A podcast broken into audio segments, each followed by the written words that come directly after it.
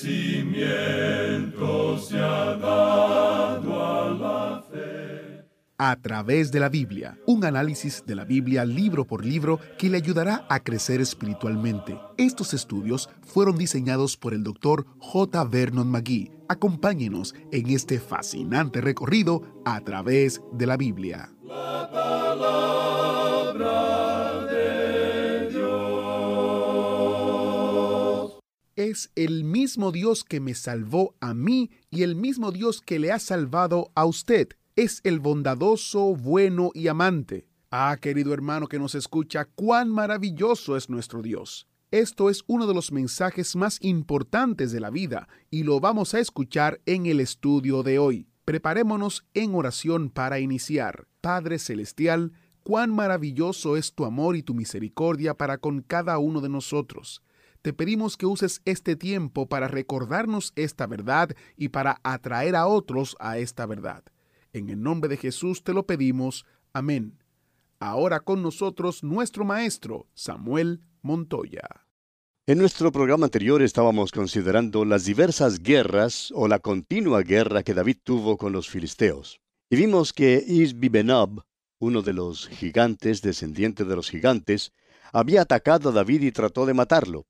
Pero vimos que Abisai llegó en su ayuda y mató al filisteo. Entonces los hombres de David le juraron diciendo que nunca más de allí en adelante saliera con ellos a la batalla, no fuera que apagara la lámpara de Israel. Ahora dijimos que David era un gran hombre y sus hombres sabían que no había quien tomara su lugar. David ahora es viejo y cuando sale a la batalla se da cuenta que no tiene el vigor que tenía antes. Se cansa con facilidad. Ahora eso fue una experiencia rara para David. Los líderes de Israel, pues, ven que David está ya demasiado viejo para ocuparse en la batalla y se lo dicen. Y le dicen que se le necesita más en casa que en el campo de batalla. Y entonces se desarrolla una gran batalla y Dios da la victoria a Israel. Ahora el capítulo 21 concluye diciéndonos que los cuatro gigantes que se mencionan eran descendientes de los gigantes en Gad, los cuales fueron vencidos por David y sus siervos. Al final de nuestro programa anterior dijimos que el gigante del cual habla el versículo 22 es Goliat, a quien David venció cuando era joven. Usted recordará que cuando David salió a pelear contra Goliat llevaba consigo cinco piedras lisas. Ahora hemos oído decir que David creía que tal vez erraría la primera vez y que por eso llevaba consigo algunas piedras de reserva. Quienes enseñan la historia de esa manera dicen que la lección para nosotros es que nosotros también necesitamos una reserva. Pero permítanos decirle, amigo oyente, que David no llevaba reserva alguna. La evidencia de esto se encuentra aquí en el capítulo 21 de este segundo libro de Samuel.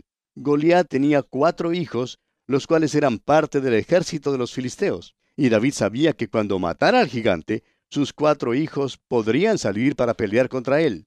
Pues bien, David no mató a los cuatro hijos de Goliat cuando mató a su padre, pero los mató más tarde, según vemos aquí en este versículo 22 del capítulo 21 del segundo libro de Samuel. Cuando David salió contra Goliat, sin embargo, David tenía cinco piedras, una para Goliat y una para cada uno de sus hijos. La idea de que David llevó las otras piedras como reserva es una equivocación, amigo oyente. David era mortalmente certero con su onda. Probablemente practicaba muchas horas al día. Creemos que le era posible tirar una piedra dentro del hueco de un árbol que ni siquiera era lo suficientemente grande como para que cupiera una ardilla. Pero así era de preciso y de certero David. Por tanto, Goliat y sus hijos ahora están muertos. Y una vez más vemos que Dios ha librado a David de sus enemigos. Y pasamos ahora sí al capítulo 22 de este segundo libro de Samuel. En este capítulo tenemos el canto de alabanza de David por la poderosa liberación de Dios y por sus muchas bendiciones. Ese es el cántico de liberación de David después que Dios lo ha librado de todos sus enemigos. Es casi idéntico con el Salmo 18. También es probable que en aquel entonces David escribiera el Salmo 23. Este es el canto que David entonó después que Dios lo libró de sus enemigos. No pensamos tratarlo en forma muy profunda ahora porque entraremos en más detalles cuando lleguemos al libro de los Salmos. Sin embargo, permítanos dirigir su atención hacia algunos de sus rasgos. Leamos el primer versículo de este capítulo 22 del segundo libro de Samuel. Habló David a Jehová las palabras de este cántico el día que Jehová le había librado de la mano de todos sus enemigos y de la mano de Saúl. Al parecer, Este es un cántico que David escribió al final de su vida. Reflexionó sobre su vida y pudo darse cuenta cómo la mano de Dios había obrado trayéndolo a su vejez. Creemos también que David escribió el Salmo 23 alrededor de este tiempo, porque en esta hora de su vida le fue posible decir, Jehová es mi pastor, nada me faltará. El apóstol Pablo escribiendo su carta a los filipenses lo expresa de esta manera allá en el capítulo 1 de esta carta, versículo 6. Estando persuadido de esto, que el que comenzó en vosotros la buena obra, la perfeccionará hasta el día de Jesucristo. Amigo oyente, Dios le ha traído a usted hasta aquí ahora. No vaya a creer que ahora le va a desechar o le va a dejar solo. Y dice David aquí en los versículos 2 y 3 de este capítulo 22 del segundo libro de Samuel, dijo, Jehová es mi roca y mi fortaleza y mi libertador. Dios mío, fortaleza mía, en él confiaré. Mi escudo y el fuerte de mi salvación, mi alto refugio. Salvador mío, de violencia me libraste. Consideremos por unos momentos estas palabras, amigo oyente. Jehová es mi roca. Ahora una roca es un lugar sobre el cual uno puede descansar. Y Cristo es la roca de nuestra salvación. Él es el fundamento. Descansamos sobre Él y mi fortaleza, dice David. Él es también nuestra protección en la vida. Y mi libertador, continúa diciendo David. Es decir, que nos libertará en la hora de la tentación.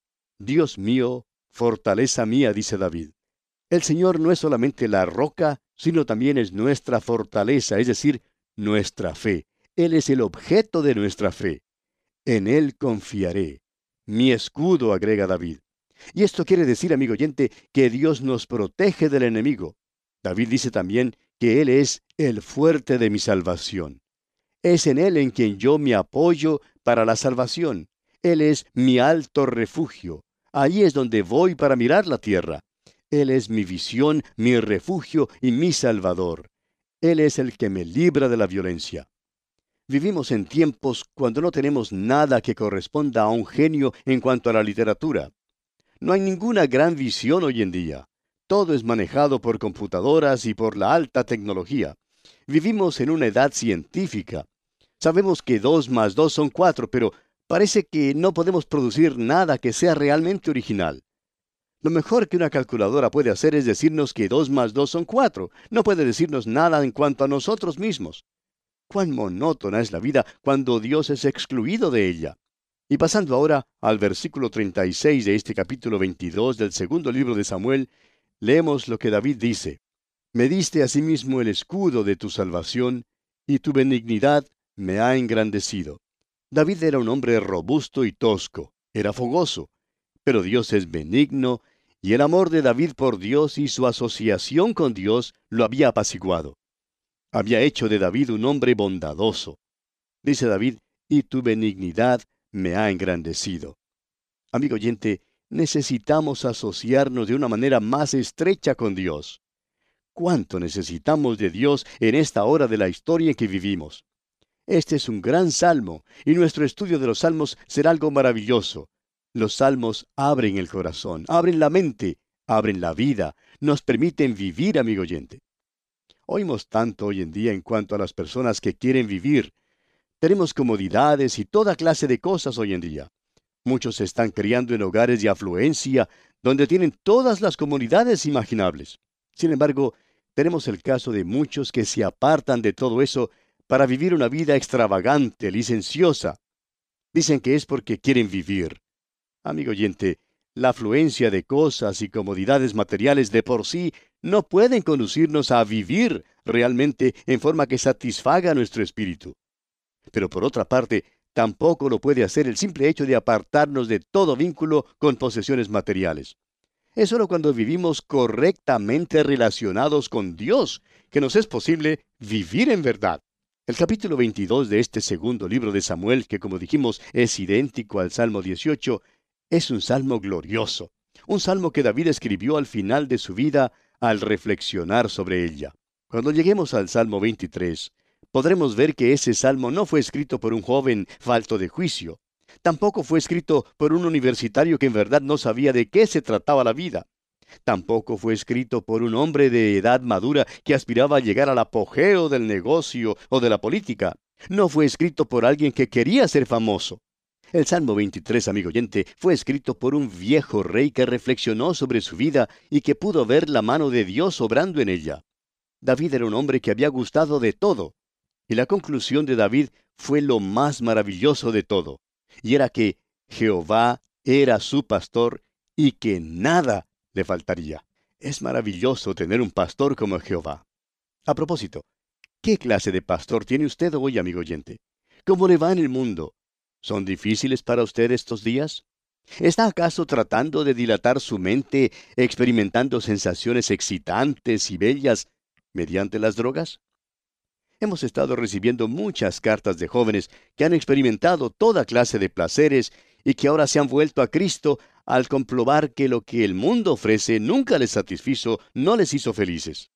Jóvenes como estos están volviendo a Cristo al estudiar la palabra de Dios y al hallar que la Biblia es un libro que tiene mucho para ellos. La Biblia no es una historia obscena escrita como la literatura moderna por algún pseudo sofisticado que no tiene nada de genio espiritual.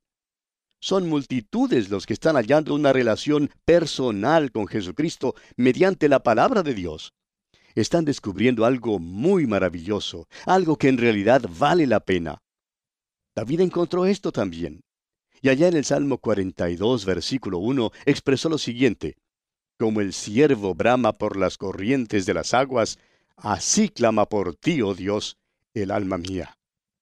Bueno, amigo oyente, le prometemos que veremos muchas cosas más realmente maravillosas cuando entremos en nuestro estudio del libro de los Salmos. Por ahora, pasemos al capítulo 23 de este segundo libro de Samuel. En este capítulo, David, en sus últimas palabras, profesa su fe en las promesas de Dios, aún más allá de lo que él mismo haya sentido o experimentado en su propia vida, y contrasta esto con el estado de los malos. Luego, este capítulo termina con una lista de los valientes de David. Estas son las últimas palabras de David. El versículo 5 de este capítulo 23 presenta la esperanza de David. Los valientes de David se nombran. Estos son los hombres que se allegaron a David durante los días de su exclusión. Hicieron hazañas para Dios e hicieron proezas valientes fuera del llamamiento de David. Hay una mancha en el escudo de armas de David, pues Urías Eteo era también uno de los valientes de David. Parece que nos entusiasmamos mucho con el capítulo 22 de este segundo libro de Samuel y con el Salmo 18. Es que simplemente nos sentimos conmovidos al pensar en los salmos. Es que los salmos no son solamente una literatura maravillosa, sino que también abre nuevas vistas para que veamos algo que es más hermoso que la superficie de la luna y más glorioso que una puesta del sol. El libro de los Salmos es una porción de la palabra de Dios, amigo oyente, que causará una viva emoción en cada fibra de su ser. Y David, este personaje que estamos estudiando, fue quien escribió muchos de los salmos. Le fue posible escribirlos debido a su maravillosa relación con el Dios Todopoderoso. ¿Cuánto necesitamos, amigo oyente, una relación como esa hoy en día? Ahora, en el capítulo 23 de este segundo libro de Samuel, llegamos a las últimas palabras de David. También tenemos una lista de los valientes de David, como ya dijimos. No los consideramos a todos en detalle porque esta sección es repetida en el primer libro de Crónicas, donde se nos da más detalle en cuanto a estos hombres. Sin embargo, hay algunas cosas que deseamos considerar en este capítulo. Comencemos pues leyendo el primer versículo de este capítulo 23 del segundo libro de Samuel. Estas son las palabras postreras de David. Dijo David, hijo de Isaí, dijo aquel varón que fue levantado en alto, el ungido del Dios de Jacob, el dulce cantor de Israel. David era hijo de Isaí. Isaí era campesino en Belén. David nunca se avergonzó de serlo. Y Dios lo exaltó. Dios lo puso entre los grandes hombres del mundo. David fue el ungido del Dios de Jacob. El mismo Dios que tomó a aquel mañoso, consentidor Jacob y lo transformó en Israel, príncipe con Dios, es el mismo Dios que tomó a David y lo puso en el trono. Es el mismo Dios que me salvó a mí y el mismo Dios que le ha salvado a usted, amigo oyente. Él es el bondadoso, bueno y amante. Ah, hermano que nos escucha, cuán maravilloso es nuestro Dios. David también era el dulce cantor de Israel. Era músico, escribió música, tocaba música y amaba escuchar la música. El segundo libro de Samuel podría ser llamado la autobiografía de David. David era hijo de un campesino, pero fue exaltado para servir como rey sobre el pueblo de Dios. David fue el ungido del Dios de Jacob. Esto es maravilloso, porque el Dios de Jacob tomó a un hombre que no solamente era un hombre ordinario, sino un hombre que propendía a hacer maldad.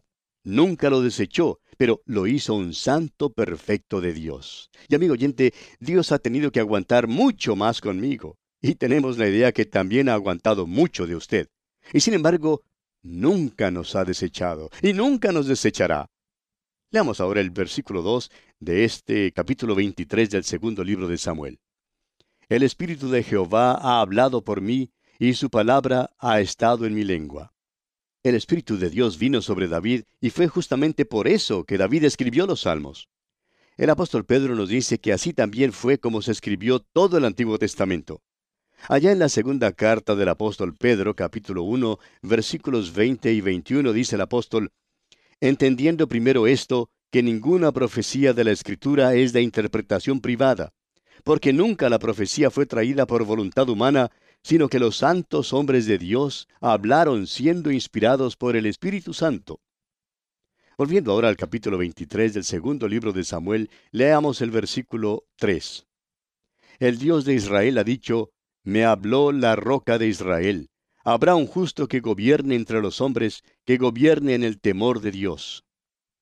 Ojalá pudiera decirse hoy en día que tal o cual nación es una nación cristiana, pero en realidad no hay ninguna que pueda decirse que lo sea. Es obvio que las decisiones que son hechas en nuestros gobiernos hoy en día, haciendo caso omiso del partido que representen, no son hechas en el temor de Dios. Son hechas desde el punto de vista de la popularidad entre los votantes. Por eso no se hace ningún esfuerzo para agradar a Dios en nuestros gobiernos. Todo esfuerzo se hace para agradar a los votantes o a su sector que tenga las riendas del poder.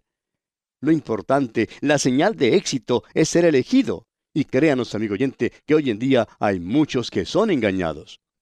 Uno no puede menos que esbozar una sonrisa cuando escucha las conversaciones de algunos hombres que no tienen trabajo debido a cierta decisión tomada por su gobierno. Cada hombre que no tiene trabajo dice, yo voté por este hombre porque prometió votar por este proyecto, pero ahora ha votado en contra. ¿No ha escuchado usted esto también? Todo lo que el político deseaba era ser elegido al puesto. No le importaban los hombres ni el proyecto que les proporcionaría trabajo. Amigo oyente, necesitamos hombres que gobiernen bajo el temor de Dios. Y mientras no haya aquellos que estén dispuestos a hacerlo, tendremos maldad en los gobiernos. Leamos ahora el versículo 4 de este capítulo 23 del segundo libro de Samuel. Dice David, será como la luz de la mañana, como el resplandor del sol en una mañana sin nubes, como la lluvia que hace brotar la hierba de la tierra. Esta es una de las declaraciones más extraordinarias que David jamás hiciera. Usted recordará que dijimos que el capítulo 7 de este segundo libro de Samuel era uno de los más grandes capítulos de la Biblia.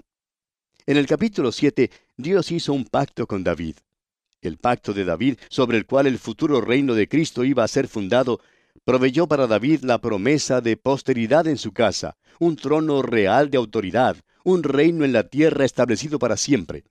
Dios prometió que el Mesías vendría del linaje de David. Es el mismo que le fue prometido a Eva en el huerto de Edén, el mismo que le fue prometido a Abraham, a Isaac y a Jacob.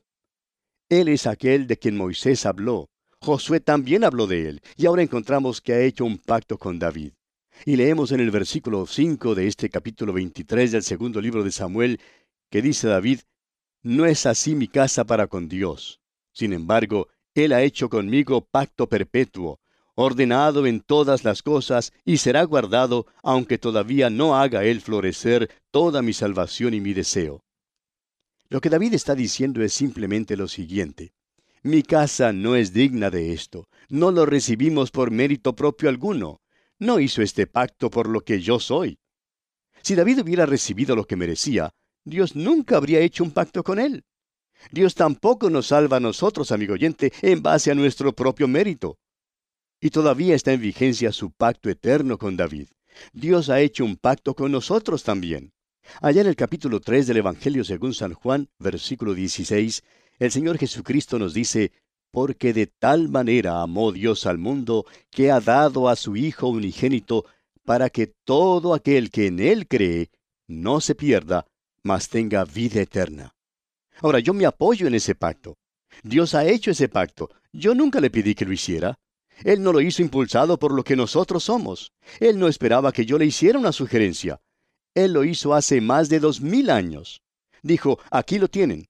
Acéptenlo o rechácenlo. Amigo oyente, yo lo acepto, me apoyo en eso. David dijo que su pacto fue ordenado en todas las cosas y será guardado. Amigo oyente, se puede contar con Dios. David dice, esto es mi salvación y mi deseo. Pues bien, el pacto de Dios conmigo es mi salvación. Es lo que deseo, amigo oyente. Debe ser el anhelo del corazón de todo creyente, aunque todavía no la haga él florecer. Ahora los versículos 6 y 7 presentan como contraste lo que les aguarda a los impíos, aquellos que toman en poco o no quieren entrar en ningún pacto con Dios. Leamos estos versículos 6 y 7 del capítulo 23 del segundo libro de Samuel. Mas los impíos serán todos ellos como espinos arrancados, los cuales nadie toma con la mano, sino que el que quiere tocarlos se arma de hierro y de asta de lanza, y son del todo quemados en su lugar. Ahora se pasa lista a los valientes de David. Y tal como lo mencionamos antes, no vamos a entrar en un estudio detallado de estos valientes, porque lo haremos en nuestro estudio del capítulo 11 del primer libro de Crónicas. Leamos pues el versículo 8 ahora. Estos son los nombres de los valientes que tuvo David. Josep Basebet el Tacmonita, principal de los capitanes. Este era Adino, el esnita, que mató a ochocientos hombres en una ocasión. Usted recordará que estos hombres se allegaron a David durante el tiempo de su exilio, cuando David era acosado por Saúl y había sido expulsado siendo perseguido cual perdiz, y tuvo que esconderse en las cuevas de la tierra. Fue durante este tiempo que aquellos que se hallaban en apuros se allegaron a David. Eran hombres perseguidos y oprimidos por Saúl, y así vinieron al bando de David.